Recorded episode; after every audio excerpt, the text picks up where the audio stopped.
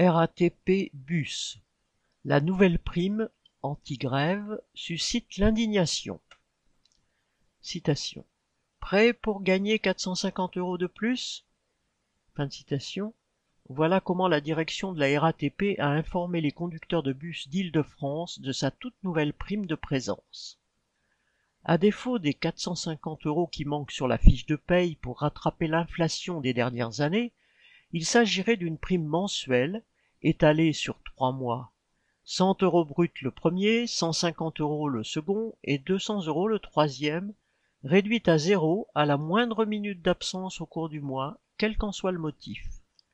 Même les parents obligés de garder leur enfant malade, les victimes d'accidents du travail ou les conducteurs mis en arrêt après avoir été agressés au cours de leur service subiraient la double peine. La direction prétend récompenser ceux qui viennent travailler malgré les conditions de travail de plus en plus difficiles. Même le ministre du Budget, Gabriel Attal, s'est chargé du service après-vente en prétendant qu'il n'y a aucun problème car, citation, qui tombe malade toutes les semaines ou tous les mois.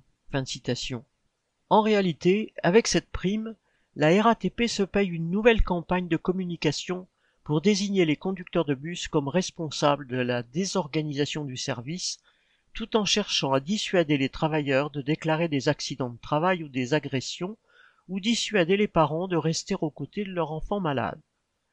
La direction veut aussi se venger des nombreux conducteurs qui débrayent 59 minutes en début de service et sur des fractions des services en deux parties, auparavant compensées par des primes, sans parler de tous ceux qui font grève le 29 septembre et le 18 octobre pour dénoncer la démolition des conditions de travail et l'effondrement du pouvoir d'achat.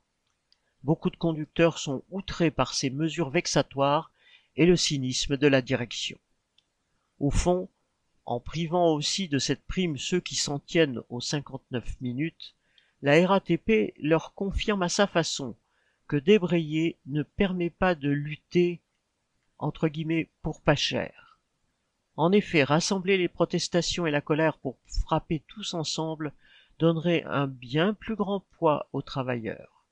Rejointe par les syndicats du métro et la CGT Bus, la journée de grève interprofessionnelle du 10 novembre approche et la direction de la RATP y met ainsi du sien pour qu'elle soit une réussite. Correspondant Hello.